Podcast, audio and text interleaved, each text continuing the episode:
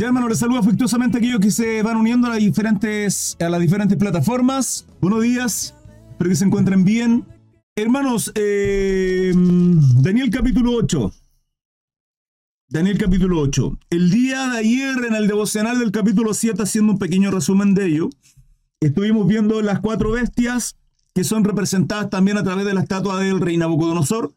Este sueño que tiene el cual eh, no solo Daniel lo interpreta, sino que a la vez y primeramente eh, le habla con relación a cuál fue el sueño que tenía, el cual, turbado en el espíritu, olvida de cuál era el sueño que había tenido. Estas cuatro bestias eh, estuvimos estudiando también en los primeros capítulos de, de la estatua.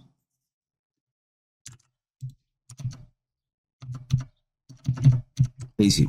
Eh, la estuvimos estudiando la estatua, sí, que tiene que ver con, la cabeza de oro y la primera bestia, que era el imperio babilónica, eh, o babilonio, por medio del rey Nabucodonosor, después el imperio medio persa, que es el pecho y los brazos de plata, que corresponde a la bestia del oso. Luego eh, esta otra bestia que tiene que ver con un leopardo con cuatro alas, Daniel 7.6, que tiene que ver con el imperio griego. Eh, que es de bronce en la estatua, y el imperio romano, el último, que son las piernas de hierro, que se mezclaban con barro, que no se pueden mezclar, pero habrá una alianza ahí, en la cual eh, mostraba 10 cuernos, ¿sí? La última, eh, el versículo 8, y se contemplaba los cuernos, y aquí otro cuerno pequeño salía entre ellos, y delante de él fueron arrancados los tres cuernos, y los primeros, y aquí este cuerno tenía ojos de hombre y una boca que hablaba grandes cosas. Aquí está haciendo referencia Apocalipsis capítulo 13.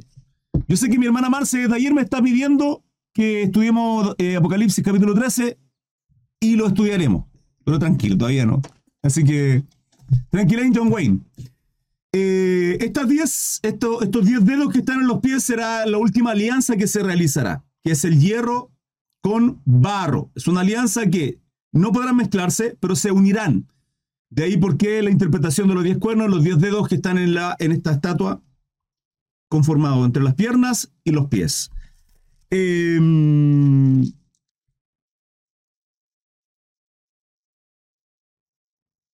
bueno, vemos lo que ocurre finalmente en el capítulo 7. Jesucristo termina venciendo y habrá juicio contra todos ellos, contra el cuerno pequeño, etc. Y así comienza este capítulo 8. Así que damos lectura en el nombre del Padre, del Hijo y del Espíritu Santo. Amén. Eh, mi hermana Yana, buenos días. Bienvenida. Ya, dice así. Visión al, principio, hermano, no van a comprender mucho, pero la misma palabra nos va a revelar y vamos a hacer eh, lectura de una, nota histórica, vale decir, porque este capítulo 8 tiene que ver eh, con una revelación histórica, vale decir, Antiguo Testamento en el pasado con el pueblo de, de Dios, el pueblo hebreo, pero que tendrá una, una, una revelación y una relación absoluta a estos últimos tiempos. Es importante entenderlo. Visión del carnero y el macho cabrío. Dice, en el año tercero el reinado del rey Belsasar, segundo después de, o sea, primero o segundo, más bien dicho, después de eh, Nabucodonosor. Me pareció una bestia, perdón, una visión, una visión a mí, Daniel, después de aquella que me había aparecido antes. La visión de antes fue en el capítulo 7, esta es la segunda. Visión, bien visión. Y cuando la vi, yo estaba en Susa, que es la capital del reinado de la provincia de Elam. Vi pues en visión, todos estos detalles, hermano, los tenía en esa nota, pero bueno, estando junto al río de Ulay. Alcé los ojos y miré y aquí un carnero que estaba delante del río y tenía dos cuernos. Y aunque los cuernos eran altos, uno era más alto que el otro. Y el más alto creció después. Esto va absolutamente en paralelo, hermano. Por eso les mencionaba eh, el resumen de la estatua del rey Nabucodonosor y el resumen del capítulo 7. Muy pequeño resumen. ¿Por qué? Porque está haciendo referencia a Medo Persa. Que Medo Persa en esta estatua también eh, hablaba de un león que tenía alas de águila.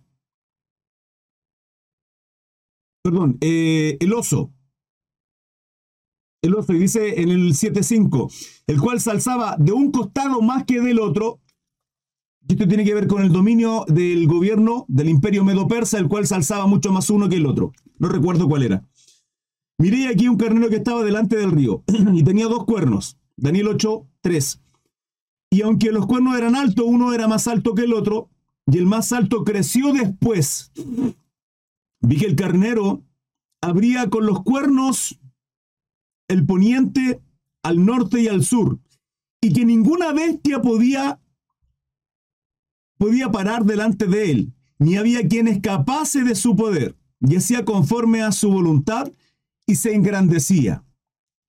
Mientras yo consideraba esto, he aquí un macho cabrío. Venía del lado del poniente sobre la faz de toda la tierra, sin tocar tierra. Y aquel macho cabrío tenía un cuerno notable entre sus ojos. Daniel 8, 7. Está haciendo referencia a Daniel 7, 6, donde dice, después miré y aquí otra, semejante a un leopardo con cuatro alas de ala, con cuatro alas de ave. Este es el imperio griego, si mal no recuerdo. Eh, se alzaba a un costado, perdón, con cuatro alas de ave en sus espaldas, que tenía también esta bestia cuatro cabezas y le fue dado dominio. ¿Se dan cuenta? Está haciendo referencia y estas alas, esto cuando dice Daniel 8, con relación a, que, a que no tocaba tierra, es por la velocidad en la cual creció su dominio y el imperio.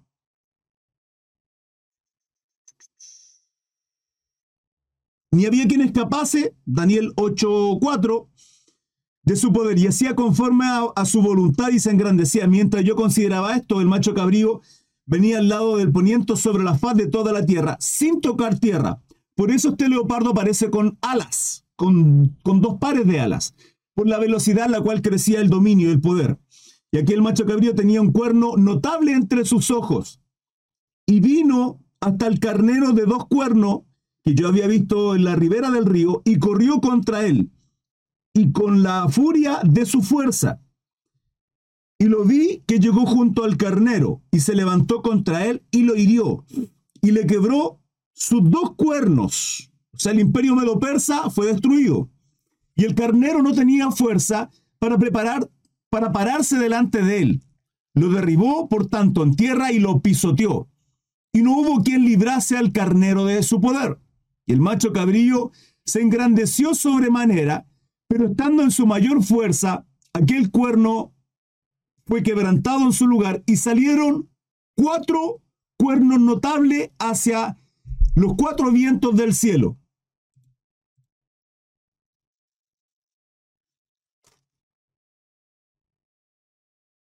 Cuando en Daniel 7:6 dice, después de esto miré y aquí otra bestia, otra semejante, otra bestia semejante, semejante a un leopardo con cuatro alas de ave en su espalda. Esto tiene que ver con la, vuelvo a reiterar, eh, velocidad con la cual el dominio y el poder creció esta bestia y que dice que en Daniel 8 que no tocaba tierra, es por eso, por la velocidad en la cual avanzaba, y dice que tenía en Daniel 7 cuatro cabezas. Acá en Daniel 8 también lo confirma.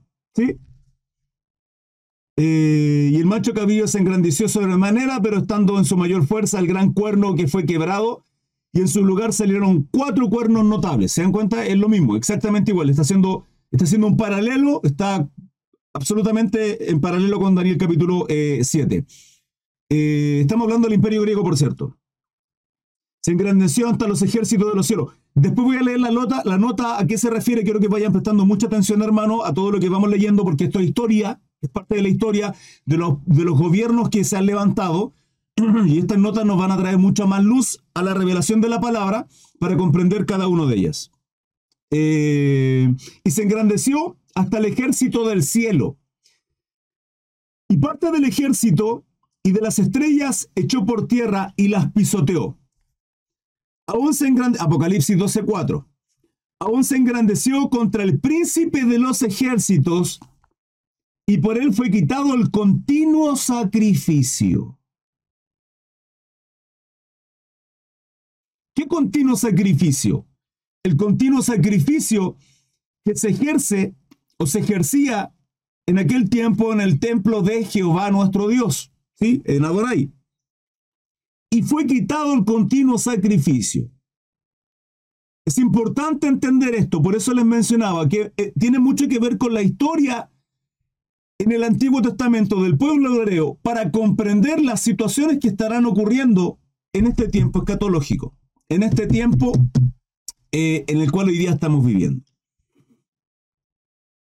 Y el lugar de su santuario fue echado por tierra. Vuelvo a reiterar el 11, Daniel 8:11. Aunque se engrandeció contra el príncipe de los ejércitos, y por él fue quitado el continuo sacrificio, y el lugar de su santuario fue echado por tierra. Y a causa de la prevaricación, le fue entregado el ejército junto con el continuo sacrificio, y echó por tierra la verdad e hizo cuanto quiso y prosperó. ¿Me van siguiendo lo que está ocurriendo acá? Entonces oía un santo que hablaba y otro de los santos preguntó a aquel que hablaba, ¿hasta cuándo durará la visión del continuo sacrificio y la prevaricación asoladora? Esta es la primera abominación desoladora de la cual habla eh, Mateo 24, nuestro Señor Jesucristo. Es tremendamente importante entender esto, cómo aquellos gobiernos e imperios pisotearon al pueblo hebreo, al pueblo judío, e hicieron esto porque es exactamente lo que ocurrió. Hermano, Satanás Jehová le reprenda, es cíclico, es cíclico. Es más, la palabra nos da luz de esto. Nos dice que habrán días malos. Entonces habrá, habrá un día en el cual usted tendrá que resistir las acechanzas de Satanás, las acechanzas de las huestes demoníacas, de estos espíritus inmundos en las cuales se mueven en lugares espirituales. Jehová le reprenda, hermano. Hermano Cris, ¿cómo podemos resistir? Sometiéndonos a Dios, hermano. Sometiéndonos a Dios en mucho ayuno, en mucha oración. Y ciertamente tenemos que prepararnos y yo les ruego, hermano, estemos preparados. Tiene que ser una práctica en nosotros durante toda la semana estar en ayuno, sobre todo los tiempos que estamos viviendo hoy. Porque la única manera en que nos mantengamos firmes, hermano, estando llenos del Espíritu Santo, tal cual Esteban cuando estaba siendo apedreado, él estaba lleno de la presencia de Dios. Es la única manera, hermano. Entonces un santo que hablaba y el otro de los santos preguntó a aquel que hablaba, ¿hasta cuándo durará la visión del continuo sacrificio y la prevaricación asoladora? Entregado en el santuario y el ejército para ser pisoteado. Y él le dijo, escuchen esto, y él dijo, hasta 2.300 tardes y mañanas. Luego el santuario será purificado. que la cuenta cuánto es eso. 2.300 tardes y mañana. Y aconteció que mientras yo, Daniel, consideraba la visión y procuraba comprenderla, he aquí se puso delante de mí uno con apariencia de hombre. Y oí una voz de hombre entre las riberas de Ulay, que gritó y dijo, Gabriel, enseña a este la visión. Vino luego acerca de donde yo estaba, y con su venida me asombré y me postré sobre mi rostro. Pero él me dijo, entiende, hijo de hombre, porque la visión es para el tiempo del fin. Esto ocurrió, hermano. Esto ocurrió. Y vamos a verlo a través de la historia. Y como les dije anteriormente, cíclico, ya ocurrió en el pasado y va a volver a ocurrir en estos tiempos.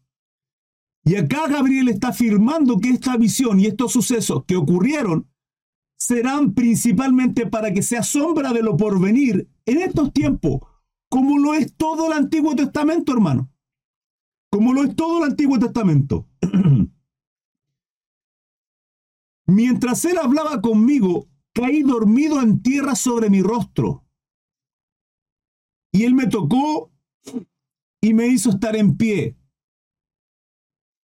una de las situaciones que ocurre constantemente cuando nosotros tenemos una, una revelación, una revelación, una, un acontecimiento sobrenatural en lo espiritual para con nuestro Dios, para con aquellos enviados, ángeles, mensajeros que tal vez Dios nos envía, que veamos o no, situaciones en las cuales nosotros nos, nos vemos confrontados o nos vemos enfrentados ante alguna, algún hecho espiritual sobrenatural, hermanos, nuestras fuerzas decaen absolutamente.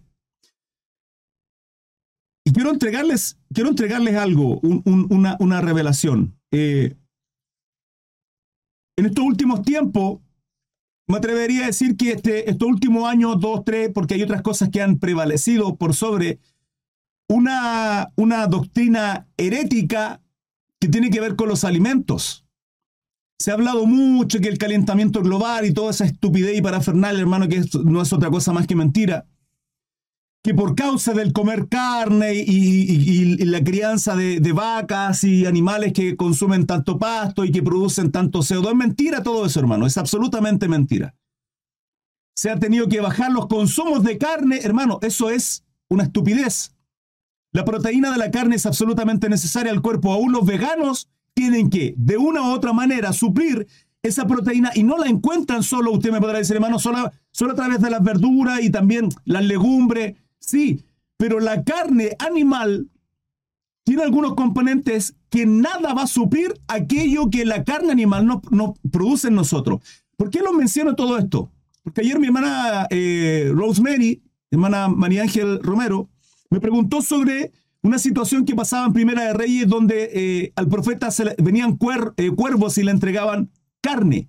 Hermano, la proteína es tremendamente importante muy importante en nuestra vida. Muy importante, sé que toda la alimentación, pero en términos espirituales ocurren cosas en las cuales si usted y yo no estamos preparados, eh, proteicamente nos vamos a debilitar mucho. Y ahí podemos ver al profeta en Reyes, a Daniel comiendo legumbres, para prepararse y estar eh, en, este, en este ayuno, de alguna manera, en esta preparación, solo a través de legumbres, en la cual produce una limpieza en nuestro organismo y una purificación. No sé si me van siguiendo lo que estoy hablando. Al profeta se le entregaba carne a través de los cuervos y a Daniel, de hecho, sin ir más lejos, Elías también consumía ¿qué? miel silvestre y langosta. ¿Se dan cuenta? Hay una revelación tremenda. Y podemos ver que cada vez que nosotros nos exponemos a una situación, a algo de ahí, puedo pensar, hermano, tal vez eh, la situación que viví ayer, el porqué el dolor de cabeza. Ayer hubieron cosas bastante fuertes eh, que en las cuales uno tiene que estar apercibido, hermano, tiene que estar preparado y, tratar de aguantar lo más posible esos ataques demoníacos, esos, esos dardos del enemigo que son lanzados como flechas de fuego, como dardos de fuego. La palabra dice que tenemos que tener el escudo de la fe. Estoy hablando de lo espiritual, hermano. Yo sé que tal vez no todos podrán comprender esto y para muchos, incluso cristianos, hermanos amados, les será locura todo lo que yo estoy hablando, pero esto es, esto es espiritual, hermano, y solo un espiritual podrá comprender estas cosas. Solo escúchenme, porque tal vez tarde que temprano les llegará la revelación y el entender lo que le estoy diciendo, se nota que es espiritual. Y uno tiene que estar eh, eh, apercibido y uno tiene que estar preparado. Como atalaya, hermano, como atalaya, ¿sí? Vendo al enemigo. Cuando acá dice, mientras él hablaba conmigo, caí dormido en tierra, esto es una constante. Hermano, esto es una constante. Cuando nosotros tenemos una revelación en lo espiritual, cosas ocurren tremendas en nuestra vida. Nuestras vidas son transformadas.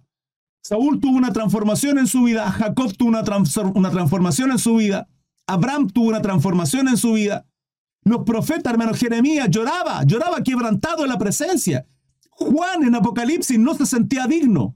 Caemos, hermano, y nos debilitamos absolutamente. Pero ahora, no, solo tenemos que buscar el fortalecimiento a través de la comida, que la carne es necesaria, sino, fíjense acá, mientras caí sobre mi rostro, él tocó, él me tocó y me hizo estar en pie. ¿Quién fortaleció eso? El mismo ángel, por mandato de Adonai, ¿sí? De Yahweh. ¿A quién? A Daniel. Entonces Dios fortalece nuestra vida espiritual también. Por eso la palabra dice no solo de pan vivirá el hombre. Porque hermanos, son dos cosas las importantes que hay que tener. Si usted come, y lo dije el otro día, lo he dicho en varios estudios, si usted come comida basura, su cuerpo va a estar débil y además va a ir dañando su organismo. Por eso es tan importante comprender que una buena alimentación es necesaria, no solo en lo carnal, sino en lo espiritual, hermano, sino también en lo espiritual. Escúchame bien, lo que usted hace en lo natural va a repercutir en lo espiritual. Lo que usted hace en lo natural, en lo carnal, va a repercutir en lo espiritual. Porque todo lo que atéis en el cielo será atado en la tierra. Está hablando de lo espiritual y lo natural ahí, hermano. Está hablando de la autoridad que tiene la iglesia en Mateo 18, 18 del 15 en adelante. Sí, está hablando de, del juicio, del buen juicio.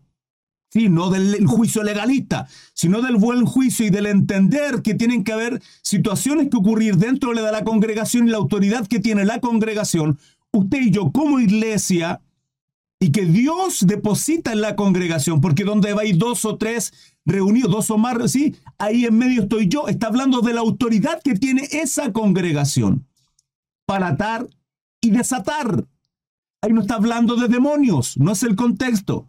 Entonces, cuando uno entiende estas cosas, hermano, que son temas tremendamente importantes comprenderlas en el mundo espiritual, uno está percibido de las cosas que ocurren en el ambiente. Entonces dice acá, él me tocó y me hizo estar de pie. Daniel 8, 19. Y dijo, he aquí yo te enseñaré lo que ha de venir, al fin de la ira. Porque esto es para el tiempo del fin, al fin de la ira. En cuanto al carnero que viste que tenía dos cuernos, estos son los reyes de Media y de Persia. ¿Se dan cuenta? ¿Por, qué en esta estatua era de plata y tenía dos brazos? Porque estos dos brazos son Media y Persia, el imperio medo-persa, que es en el 539 aproximado, 331 antes de Cristo. En cuanto al carnero que viste, que tenía dos cuernos, estos son medio persia. Dice 21. El macho cabrío es el rey de Grecia. Este macho cabrío es el torso de bronce, hasta los muslos, que está reflejado en la estatua, en la visión, en el sueño que tiene Rey Nabucodonosor y que Daniel le da la interpretación. El macho cabrío es el rey de Grecia. Y el cuerno grande que tenía entre sus ojos es el rey primero el rey primero de Grecia. Y en cuanto al cuerno que fue quebrado, y sucedieron cuatro en su lugar, significa que cuatro reinos se levantarán de esa nación, aunque no con la fuerza de él, del primero. Esto es historia. Y al fin del reinado de estos, cuando los transgresores lleguen al colmo, se levantará un rey altivo de rostro, altivo de rostro y entendido en enigmas. Esto es historia de parte del Antiguo Testamento, de la historia del pueblo hebreo, pero también tiene que ver con absolutamente lo que va a ocurrir. Y recordemos que al anticristo se le entregará autoridad de poder. ¿Quién? Satanás. Cuando acá dice, y entendido en enigmas, hay que comprender que aún los brujos en el, en Génesis, cuando Moisés tira la vara enviado por Jehová Dios para mostrar las obras sobrenaturales, para mostrar que a través de esto ejercía poderes y que esa obra sobrenatural, ese poder, ese milagro, esa obra asombrosa era el respaldo de un Dios con Moisés, los brujos que hacen lo mismo. Tengo algo en el ojo, hermano hacen lo mismo, que son las mismas señales y milagros y prodigios que ocurrirán en estos últimos tiempos. Por eso, usted, hermano amado, y mi vida no puede estar en base y sustentada y afirmada con los milagros y emociones y sentimientos, sino en base a convicciones. Usted y yo, nuestra vida tiene que estar en base a convicciones. Que tú sí sea así, a pesar de cualquier cosa. Por eso, de alguna manera, hermano, me molesta cuando de pronto llegan acá a preguntarme, hermano Cris, eh, escuché que esto, que esto otro. digo, hermano, ¿para qué están mis estudios entonces? Yo le enseño, le muestro la palabra, le digo cuál es lo correcto, no porque lo diga yo, hermano, sino porque lo dice la palabra. Y luego van a escuchar a otros por allá y llegan acá todos turbados, hermano. ¿En serio? ¿Esas son sus convicciones? Hermano, ¿y si yo no estuviese qué? Yo no estuviese, usted tiene que seguir firme en Cristo, hermano. En Cristo. Nuestra vida tiene que afirmarse en Cristo por medio de la palabra. Somos hombres y mujeres de fe. Somos hombres y mujeres de fe en base a nuestras convicciones, no en base a lo que sentimos. Hermano, un día sentimos, otro día no. Nuestra vida tiene que ser así. Lo mismo que es el amor con nuestro matrimonio. Es una decisión, es un pacto, hermano. No todos los días estamos bien con nuestro esposo nuestra esposa. No todos los días.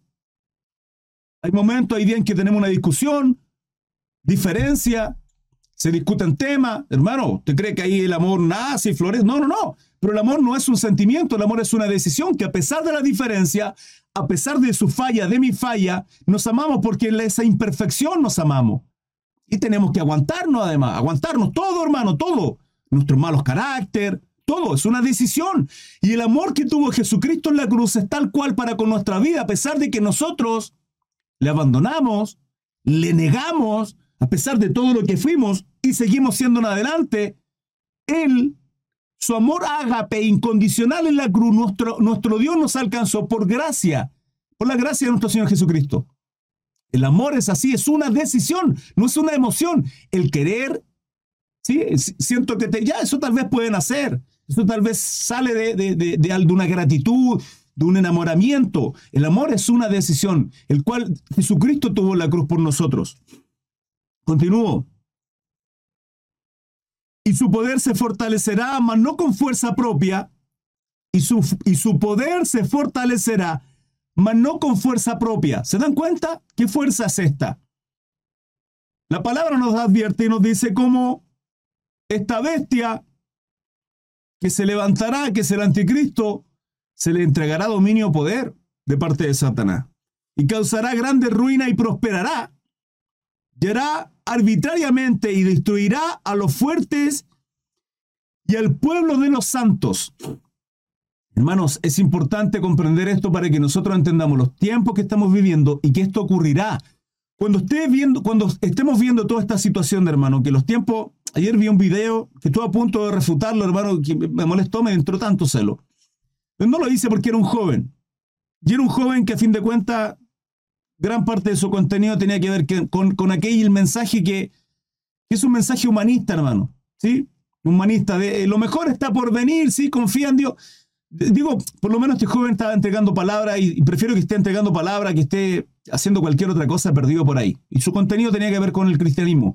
Aunque más, más humanista que cristocéntrico, y de ahí quería de alguna manera refutar lo que estaba diciendo, que lo mejor no está por venir, hermano, lo mejor no está por venir, lo mejor vino hace dos mil años atrás, y usted y yo somos santos, benditos, justos, redimidos por causa de Cristo, y los tiempos van a empeorar, lo dice la palabra, lo dice las profecías, lo estamos leyendo. Lo, mejor, está por venir, quiero ver a ese joven cuando, cuando estén cortando en la cabeza tal vez a su padre porque es cristiano y ver si su, su, su, su si su fortaleza es Cristo Jesús o esperando que lo mejor está por venir. Y se lo enseño, hermano, para que usted y yo tengamos conocimiento de que cuando estén ocurriendo estas cosas no nos halle por sorpresa, no nos tome por sorpresa, nos halle velando, perseverando, llenos de la presencia de Dios. Hermano, ¿saben cuánto? Por, eso ahí usted puede entender. Imagínense, ¿cuánto hay acá? 70 de ustedes. ¿Por qué? ¿Por qué están acá los 70, hermano? Porque esto es lo que quieren escuchar. Quieren escuchar la verdad, tienen hambre de sana doctrina, de la palabra de la profecía correcta en el Señor. Si, la gente quisiera escuchar acá, habrían mil, dos mil personas. Pero ¿qué quiere escuchar la gente? Vea, vea cuando hay mil o dos mil personas. La gente quiere entretenerse. Quiere que les bendigan. Quiere que les declaren. Quiere que les profeticen cosas buenas, bendiciones. Eso. Vea los profetas falsos que hay en TikTok, hermano, y en las redes sociales. Mil, dos mil personas.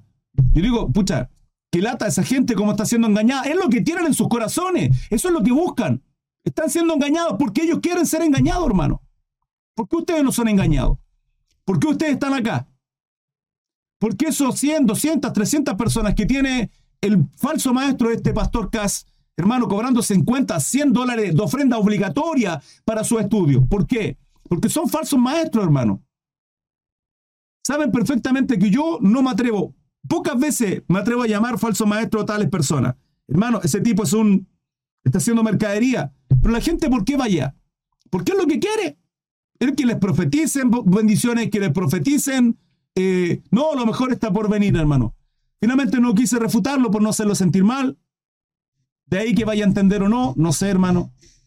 Pero bueno, hay que entender que el Señor dice la palabra que le envía un poder engañoso para que crean la mentira. Para que crean la mentira, porque es lo que tienen en sus corazones. ¿Por qué a nosotros no? No sé, hermano. Mi corazón es igual de mano que el de ellos. Es lo que yo creo. Dios verá otra cosa, probablemente en usted y en mí, Dios verá otra cosa. Dios verá otra cosa. ¿Qué? No sé. Es mi creador, es mi padre. Lo amo, lo adoro, le agradezco y lo único que le pido es que no me vuelva loco. Lo único que le pido a mi Señor, Padre, por favor, no me vuelvas loco. Yo sé lo que significa ser apartado como el rey Nabucodonosor y vivir como bestia, hermano. Yo sé, se lo digo por experiencia propia, donde la altivez, la altivez y la soberbia en uno es tan grande que se aparta, se aparta, se aparta, se enfría a tal punto en que uno termina como Sansón diciendo, no, si Jehová está conmigo, Dios está conmigo. Mentira, Dios no está contigo. Y no te has dado cuenta cuando estáis como una bestia bañándote al rocío, hermano, igual que las bestias. Yo lo único que le pido a mi Señor que no me vuelva loco, lo único.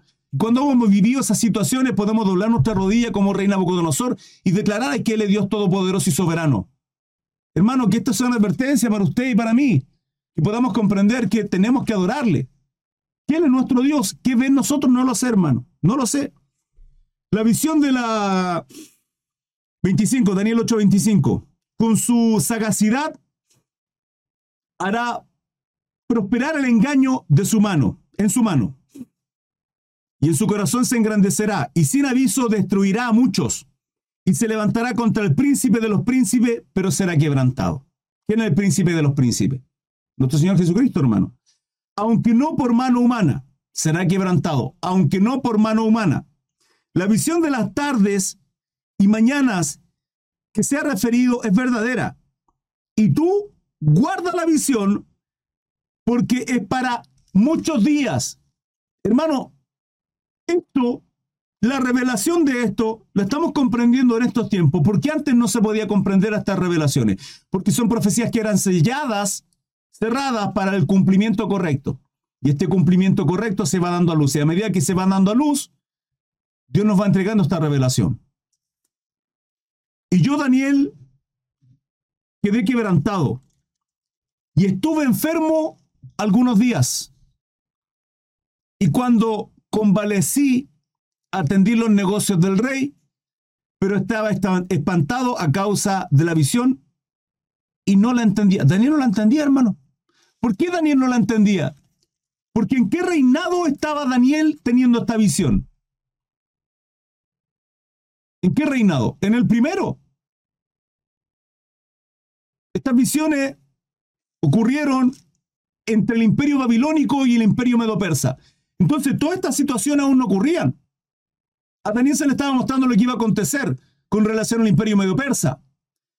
Luego en el imperio griego. Ese macho cabrío que de luego se levantan cuatro reinados más. Daniel no podía comprender toda visión. ¿Por qué? Porque era profecía. Profecía que iban a ocurrir en adelante. quiero leerles, quiero leerles unas notas para que vayamos teniendo más luz a través de esta profecía en Daniel capítulo 8. Dice, la visión registrada en Daniel 8 vino al profeta al tercero del reinado de, Babilonia, ¿sí? Belsasar. Esto solo fue dos años después de la visión de Daniel, de las cuatro bestias y cuatro y un cuarto y un cuerno pequeño que menciona en Daniel 7. ¿Sí?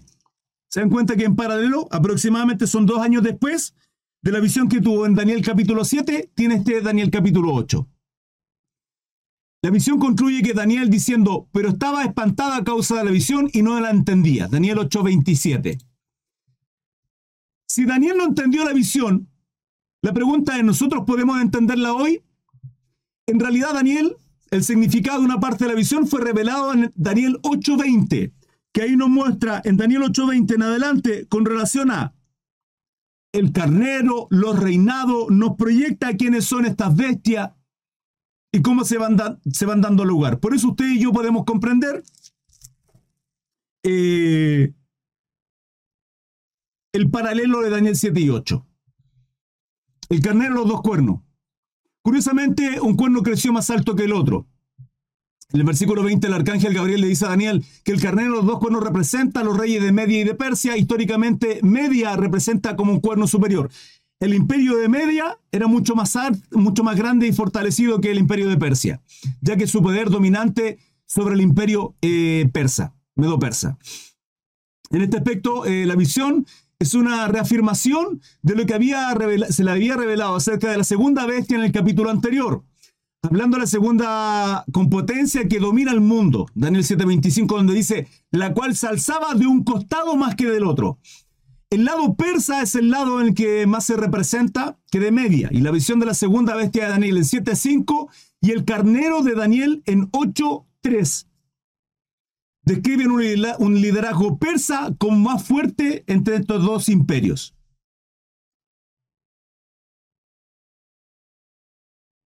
Lo que no entiendo, ¿quién es Belsasar? Si dice que en 529 murió. Ah, hermanito Jorge, sí lo entiendo, ya. Usted no entiende por qué en el capítulo 5 murió y acá en el 8 está de nuevo que, que, rey Belsasar. Bueno, esto tiene que ver con... Pasa lo mismo en Apocalipsis, hermano. Pareciera que Apocalipsis, pareciera que los libros están, están ordenados de manera cronológica temporal, ¿sí? en una cronología temporal porque puede haber diferentes órdenes. No es así. Ejemplo, en el Nuevo Testamento el primer libro es Mateo. Mateo no fue el primer libro. De hecho, una de las primeras cartas que se escribió se dice, se dice que fue Pablo con relación a primera de Tesalonicense, antes que incluso los evangelios. Y no está primera de Tesalonicense al principio. Ah, ok, hermano Cris, pero de los evangelios. Bueno, no fue Mateo, es Marco. Entonces, mi hermano Jorge el que haya muerto, que se haya relatado los gobiernos del imperio babilónico, que fue Nabucodonosor y después viene Belsasar, su hijo, no tiene que ver con que después en los capítulos siguientes, en este caso el capítulo 8, volvamos ahí donde Daniel muestra la visión. ¿Me explico? No tiene que ver un orden cronológico en términos de tiempo. Es por eso. Y Belsasar se está refiriendo al rey, no a Daniel, el cual Nabucodonosor le pone Belsasar a Daniel y a sus amigos Sadrach, Mesach y Abednego. Continúo. En Daniel 8:4, este imperio es descrito como extendiéndose y conquistando en tres direcciones de su capital, de Susa en Persia. Y su primer, no estaba en el imperio babilónico, sino estaba en el imperio de Medio Persa. Ahí ya estaba Daniel. Eh, escrito como extendiéndose y conquistando en tres direcciones de la capital de Susa en Persia. Su primer rey, Ciro el Grande, y aquí empiezan a sonar aquellos emperadores, y gobernantes tremendos que existieron. Ciro el Grande fue profetizado por su nombre en el libro de Isaías. Y se nos dice que cumpliría 150 años antes de su nacimiento. En Isaías 44, 28. En Isaías 45, del 1 al 4. Ahí está profetizado el imperio de Ciro el Grande. El cuarto rey fue de Persia, fue Jerjes I. Ahí está Pelico, hermano. Eh, y cuya reina, como se revela en la Biblia, fue Esther. Se da cuenta cómo esto escrito, esta revelación, nos, está dando más luz a esta profecía en capítulo 8, pero esto es parte de la historia. ¿Sí? Esto es para comprender lo que está ocurriendo en la historia, es parte de, es parte importante también, ¿sí? A mí en lo personal, hermano, no me gusta mucho la historia, se me van todo, eh, todo esto se me olvida, hermano. Por eso tengo que tenerlo escrito, tenía nota respecto a esto. Se me olvida. Porque mi cabeza, hermano, se me olvida. Eh, mi cabeza retiene las cosas más importantes. Y aquello más importante es finalmente lo último que va a acontecer con el anticristo.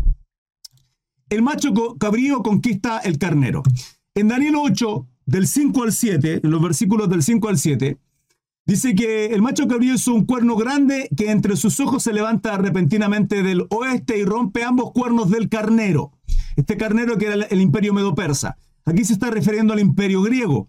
El ángel Gabriel le dice a Daniel que este macho cabrío representa el, reino de Grecia y que su cuerno grande es su primer rey, que la historia mostraría posteriormente a Alejandro Magno, Daniel 8:21. Después de más de 200 años de gobierno, el imperio medo-persa llegó a su fin en el año 331 a.C. Ahí, con el imperio de Alejandro Magno, el imperio griego, el imperio medo-persa, es destruido. Permiso. Perfume para mi garganta.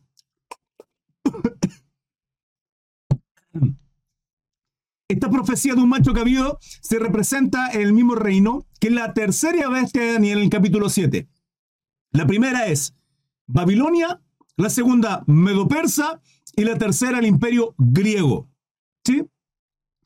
Eh, da un giro inusual el versículo 8, Daniel 8.8, el cuerno que se, eh, se quiebra representa la muerte prematura de Alejandro a la temprana edad de 33 años.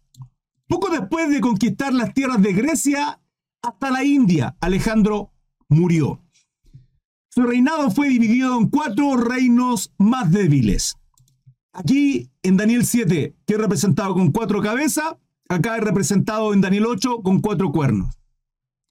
Y históricamente las cuatro divisiones fueron Grecia y Macedonia, gobernadas por Casandro, él cazaba muchos, por eso se llama Casandro. Asia Menor, gobernada por Lisímano, mi hermano, no vaya, a creer esa estupidez que acabo de decir, por favor, se lo ruego. Eh, Asia Menor, gobernada por Lisímaco. Tres, el imperio Egipto y Palestino. El imperio Egipto y Palestino por Ptolomeo Soter. Y cuarto, Siria, Babilonia.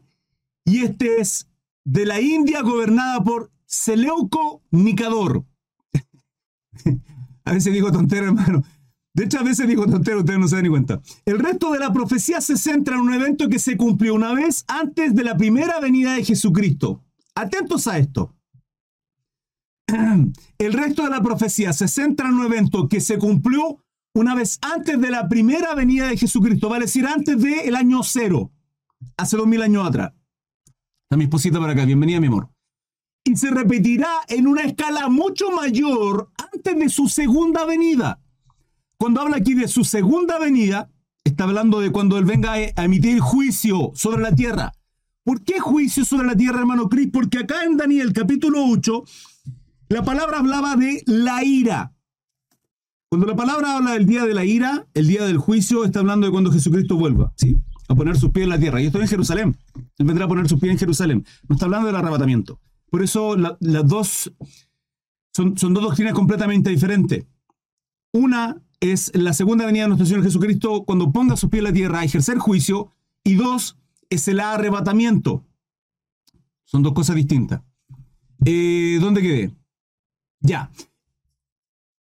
El resto de la profecía se centra en un evento que se cumplió una vez antes de la primera venida de Jesucristo. El resto, ¿cuál resto? Aquí está hablando de luego de este imperio y de aquella abominación desoladora, la cual estuvimos viendo en los versículos, la prevaricación desoladora que mencionaba acá, en el versículo 12, por ejemplo y que se repetirá, se repetirá en una escala mucho mayor antes de su segunda venida, también descrita en nuestro artículo, bueno, acá dice como la abominación desoladora.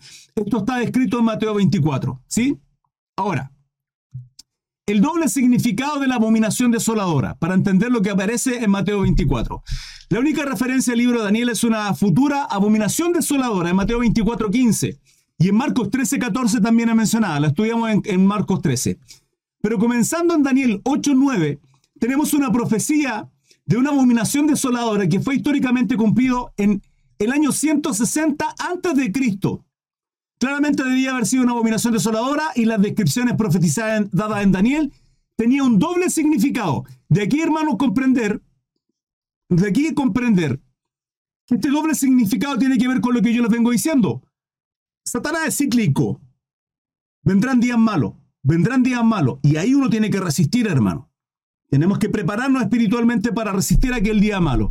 Y esta situación que históricamente ya ocurrió, por eso nuestro Señor Jesucristo, Mateo 24, 15, y en, Marcos eh, eh, capítulo 13 establece de la abominación desoladora, el que le entienda, dice, haciendo referencia a una situación que ya ocurrió y que va a volver a ocurrir. Daniel 8.9, la primera abominación desoladora, vendría con un cuerno pequeño, que surgiría de la visión del cuerno grande que fue quebrado en el versículo 8. Estamos leyendo Daniel 8. Hermano, si sé, sé que voy rápido, o tal vez no, porque algunos comprenderán, tal vez otros no. escúchenme, esto queda grabado. Queda todo esto grabado. Lo pueden volver a ver chorrocientas mil veces en mi canal de YouTube, en la pestaña en vivo, o en mi página de Facebook, en mi fans page. Va a quedar ahí. Y como gratamente hoy día leí un comentario, mi hermana Jacqueline dice, yo creí lo del, casado. Eh, como mi hermana Marcia hoy día me comentó eh, y vi un comentario bonito de ella donde dice que vuelva a escuchar nuevamente, hermano, mi hermana Marcia no se pierde estudio y está acá, muchos de ustedes también, y vuelve nuevamente a repasar los estudios y le trae mayor luz y revelación y conocimiento de los estudios bíblicos, hermano, háganlo ustedes. Si quieren aprender, si quieren entender mucho más, repasen los estudios bíblicos. ¿Sí? Es un consejo. Este consejo los doy porque eh, Daniel 8.9 dice, la primera abominación tendría un cuerno pequeño y esta surgiría la división del cuerno grande que fue quebrado en el versículo 8.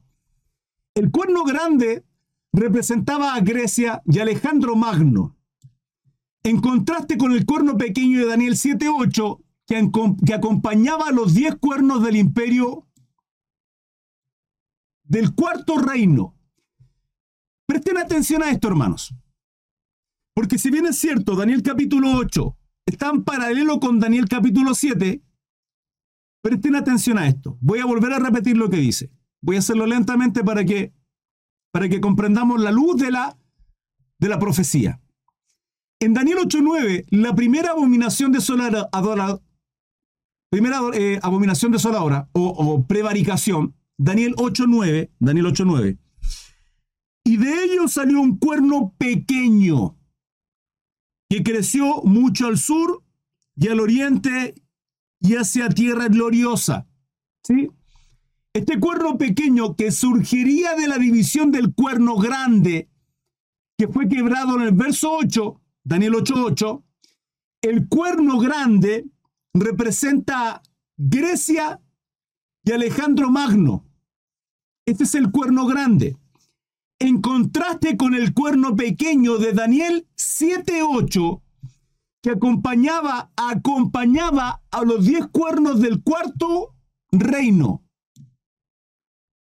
Los diez cuernos del imperio romano, que son los dedos, recuerden que en la, en la estatua de Nabucodonosor, que eran piernas de bronce, perdón, de hierro, mezclada con barro,